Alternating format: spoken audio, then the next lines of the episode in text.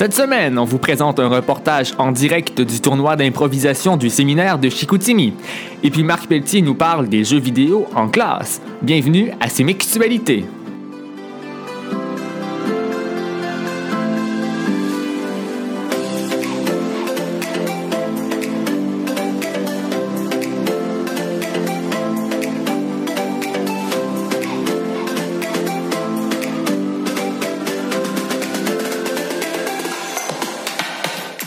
Bonjour, ici Vincent Gosselin. Bienvenue à ces mixtualités. Vous le savez, le tournoi d'improvisation a eu lieu la fin de semaine dernière et nous étions là. Noémie, Jade et moi avons préparé un reportage pour vous, un topo, qui vous permettra de voir ce qui s'est passé si vous n'étiez pas là ou de revivre les bons moments. Donc, on vous laisse entendre ce reportage avec des entrevues. Bonjour euh, les gars, présentez-vous. Bonjour, je m'appelle Maxime Doucet, je suis de l'équipe des Baby Whites. Moi, je m'appelle Félix Castonguay, je fais partie des Pogo 2 de Charles Gravel. Ok, fait que pour commencer, mais c'est quoi qui vous a donné envie de faire de l'impro? Euh, moi, c'est un peu le fait que souvent j'ai un peu de la, de la créativité débordante, fait que ça a été un peu une manière pour moi de, de me vider ma créativité. Fait que vraiment, je trouve ça, euh, je trouve ça vraiment plaisant. C'est, c'est un peu euh, un art abstrait, un peu si on peut dire. Fait que c'est vraiment quoi que j'aime faire. Moi, j'écoutais des matchs d'improvisation à la télé et j'avais énormément d'appréciation envers les joueurs. Je les trouvais bons, je les trouvais constructifs. Et c'est pour ça qu'en secondaire 1, j'ai décidé de m'inscrire en improvisation. Ok, parfait. Euh, prochaine question. Euh, vous, quand vous êtes sur l'improvisatoire, euh, l'improvisoire, pardon, c'est quoi qui vous, qui, qui- quel sentiment vous sentez, là? qu'est-ce que vous ressentez? Je pense à rien, je me sens équilibre, vraiment, je, je me sens bien, je me sens dans mon élément un peu. Un peu comme sur scène, je suis vraiment heureux, je, suis- je suis content d'être là. Je pense que j'aurais vraiment rien à rajouter. Là, c'était vraiment. euh, je pense que c'est ce que pas mal tous les joueurs d'improvisation sentent. Le fait d'être libre sur scène, tu sais, c'est une page blanche. Tu fais ce que tu veux dans un temps qui t'est donné. Fait que c'est vraiment un, un beau sentiment de liberté.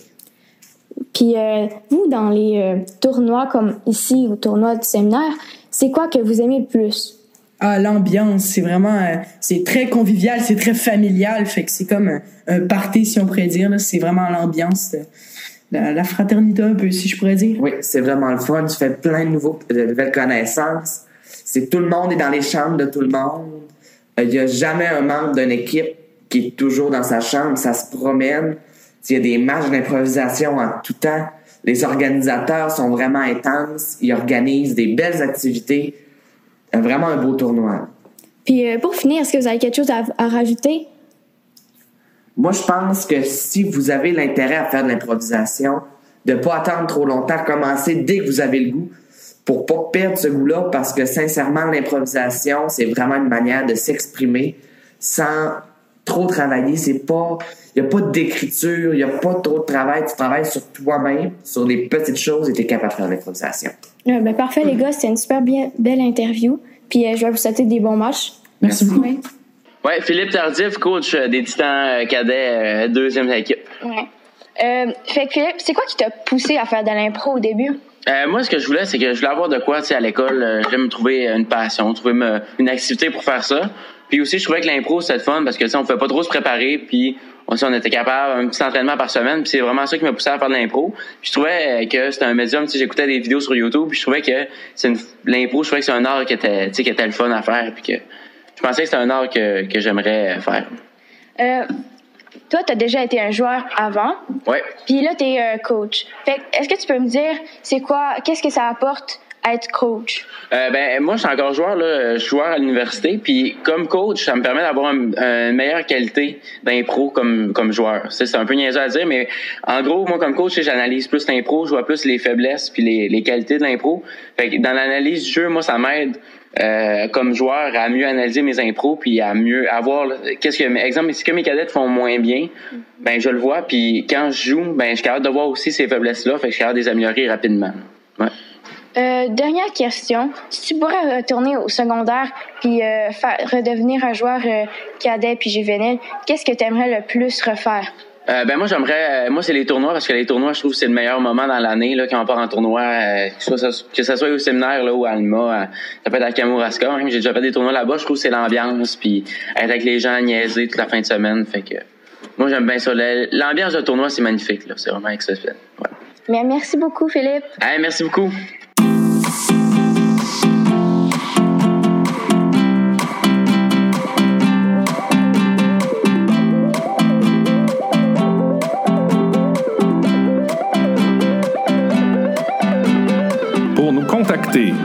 Écrivez-nous au balado@sdec.éducation ou sur notre page Facebook SDEC Média.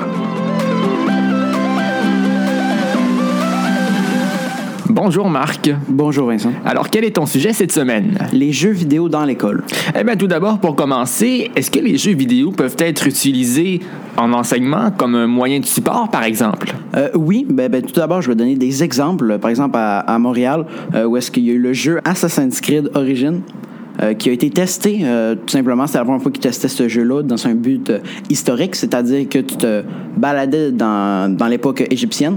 Euh, en gros, le professeur disait euh, là, tout le monde, on s'en va là. Il arrivait à un monument, il expliquait c'était quoi le monument, donc tu le voyais le monument. C'était plus physique. Puis après ça, tu faisais un test sur ce que tu avais vu pendant tout le cours.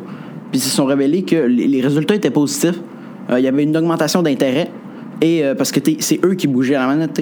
C'était pas genre une vidéo, ils se sentaient un peu inclus plus, je pense. Euh, ou sinon, il y a eu en France, euh, en France, euh, il y a eu un professeur qui a fait un RPG, donc tout simplement un jeu euh, avec des quêtes. Donc, euh, les quêtes, il y avait un rapport, imaginons que je te disais, pour attaquer ce boss-là, ben, je vais te donner une question. Si tu réussis la question, tu y fais tant de dégâts. Ou euh, ça marchait comme ça. En gros, le but, c'était euh, d'aller dans les donjons, faire des aventures par rapport à des questions qu'on voyait en classe. Et euh, ça avait suscité beaucoup d'intérêt. Puis il y a beaucoup de gens jeunes qui avaient dit qu'ils avaient adoré ça puis que ça les avait aidés. Mhm. Toi, serais-tu motivé à faire cette expérience-là en classe? Euh, eh bien, je pense que oui. Euh, pas le jeu euh, Assassin's Creed que j'ai parlé. C'est pas, euh, c'est mon style de jeu, mais pas en classe. Euh, je je trouve que l'intérêt est moins là.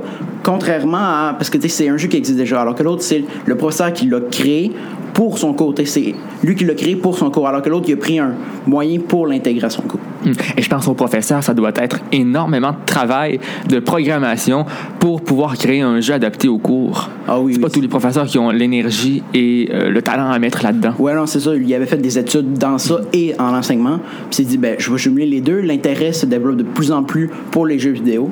Euh, et donc, il s'est dit, ben, écoute, je vais essayer ça. Ça l'a marché, puis il continue. Il y a des subventions de plus en plus pour euh, faire évoluer son jeu.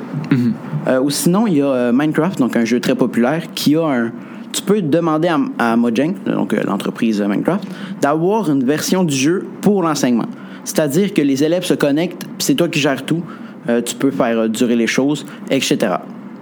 Euh, mais maintenant que j'ai expliqué ça, moi, il y a un problème. Parce que j'ai dit dans l'école. Mais il y a un problème qui, qui me titille un peu. C'est parce que nous, on a le droit au iPad. Tout le monde le sait. Mais je remarque de plus en plus quand que je me promène dans l'école, autant aux pauses, aux pauses entre les cours, au dîner, que les, secondaires 1, secondaires 2 euh, sont énormément sur l'iPad.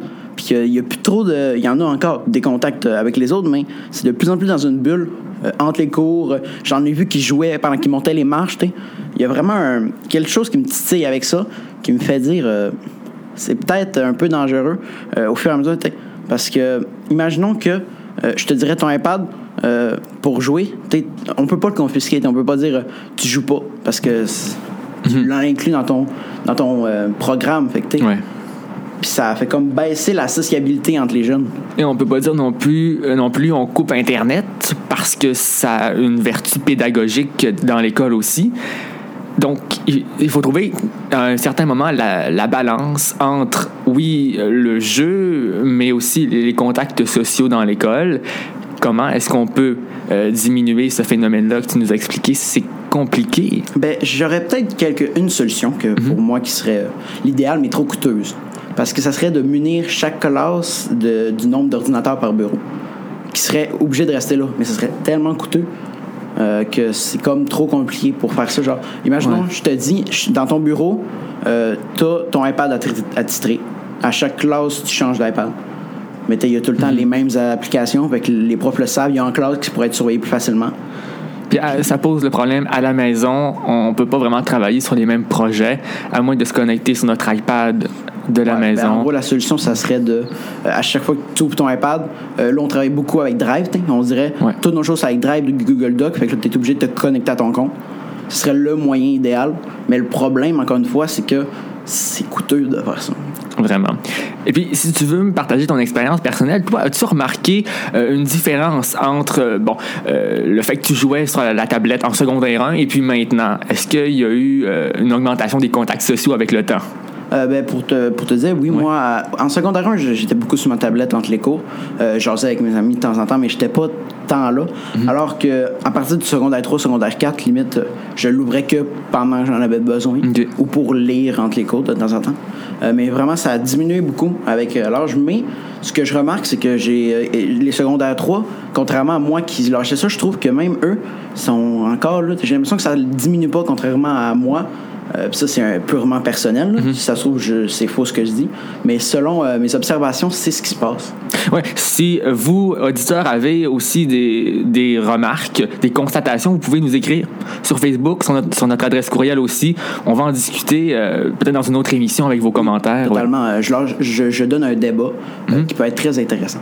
Donc, est-ce que les plus jeunes de l'école, secondaire 1, 2, sont davantage en train de jouer dans les pauses le midi sur leur tablette que les plus vieux? Vous, avez-vous vu une différence avec le temps? Écrivez-nous, hein?